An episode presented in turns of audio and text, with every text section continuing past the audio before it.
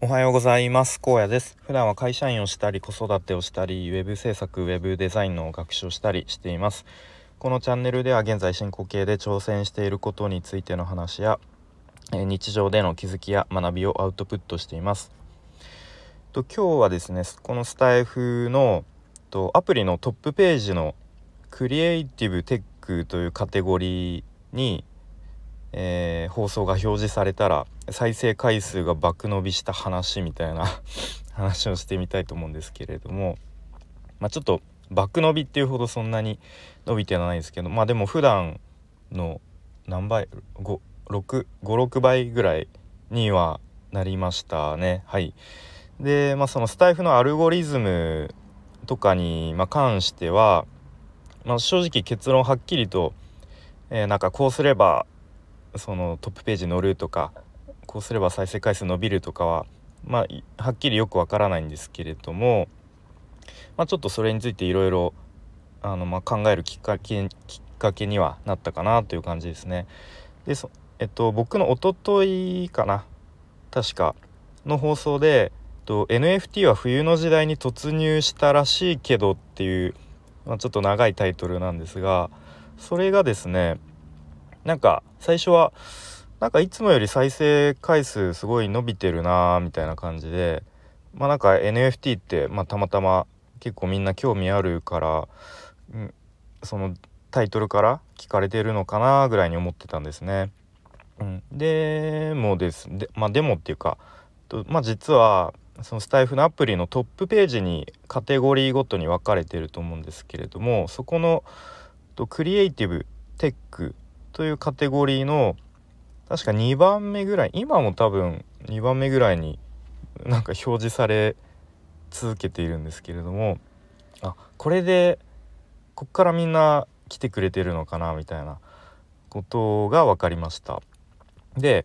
まあそもそも何で表示されたんだろうということでそんなにね僕その放送を、まあ、自分で聞き返してみてもなんだろうなうーんなんかそんなにこうめちゃめちゃ有益とかなんかためになるみたいな話はしてないとは思うんですけれどもまあなんで表示されたのかなと思ってまあ1個カテゴリーに関してですね僕結構もう適当に普段放送して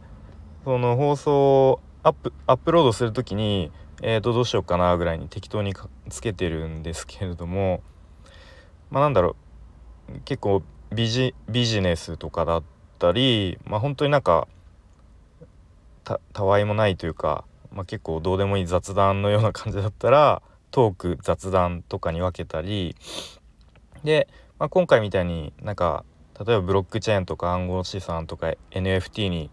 関する話題だったらまあ一応、まあ、テクノロジーテックに入るのかなみたいな感じで、まあ、なんかふわっとカテゴリー分けしてるんですけど、まあ、そもそもこのクリエイティブテックのカテゴリーのまあ、ライバルというか、まあ、他にこう配信しこのカテゴリーにいる人がそもそも少ないのかなとか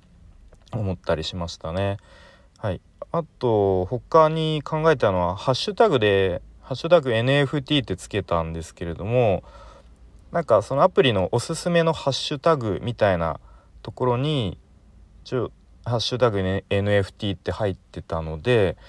まあそっから飛んできた人もいるのかもなみたいな、まあ、ちょっとこうたまたまタイミングが良かったな良かったのかなとかも思いましたね。はい。でちょっとコーヒー飲みます。ででそのクリエイティブテックの、まあ、僕確か2番目ぐらいに表示されていたんですけれども1番目に表示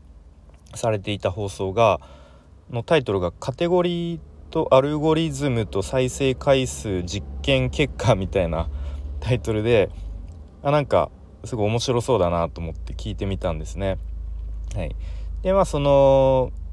放送されていた方リオンさんという方でまあこういろいろとこうちょっとアルゴリズムとかがに関して、まあ、実験というかいろいろ試行錯誤されていたようで、まあ、どうやらそのやっぱ再生回数とかそのスタイフの配信者の方が気になるようななんだろうキーワードとかまあ、そういうハッシュタグとかが関係してるのではみたいなことを確か、え話されていて、うん、なのでこうみんながなんだろう気になっているとかちょっとこう知りたがっているような内容っていうのがそのトップページ表示されやすいのかなみたいなそんな感じですかね。でまあ確かになんか多くの人みんなにとってまあ有益というかためになるような放送を聞いてもらった方がまあそのスタイフ自体の価値も価値というか、うん、なんかもっとスタイフこんないい情報聞けたから他にも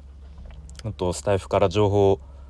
得ようみたいに思ってもらって、まあ、どんどんこうなんだろうアプリプラットフォームを利用してもらえるっていうことはあるのかなというふうに思いましたね。はい、であでまあちなみにそのリオンさんという方の放送を聞いてでそのチャンネル飛んでいったら他にもですね音楽系の放送が多くてで僕自身音楽好きなんでね聞いたりで実際ギターとかもちょっと練習したりとかしてて好きなので、まあ、そのチャンネルフォローさせてもらってですね。で、まあ、ちょっとコメントとかでもこうやり取り交流させてもらってなんかあまたスタイフでこうちょっとこう好きな配信者さんとつながりつながりというかうん。まあ、ちょっとこう交流できてなんかそれも良かったなと思いましたね。はい。で、まあ、ちょっと 話それちゃったんですけどで、もその僕がスタイフまあ普段からあんまり再生回数にとらわれてないんですね。まあ、られてないって言っても、まあ、とはいえ毎日チェックはしているんですけれどもあ今日全然聞かれなかったなとか、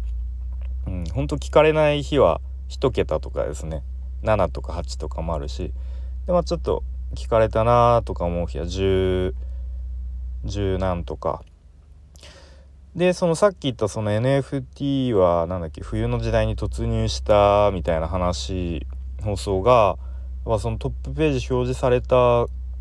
効果もあって70ぐらいまでいっててなんかすごいなちょっと恥ずかしいなっていう感じもするんですけれどもまあもともと僕自身のなんか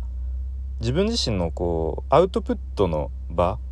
として始めたんですねこのスタイフは。でなんかもともと人前で話したりするのが苦手だったりとかなんかこう論理的に話すのが苦手っていう意識があったりしていたのでまあこう人にね、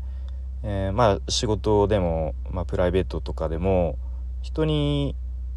こう少しでも分かりやすく伝えるためにとか少しでもこう論理的に伝えられるようになりたいなっていうそういうなんか練習の場所みたいな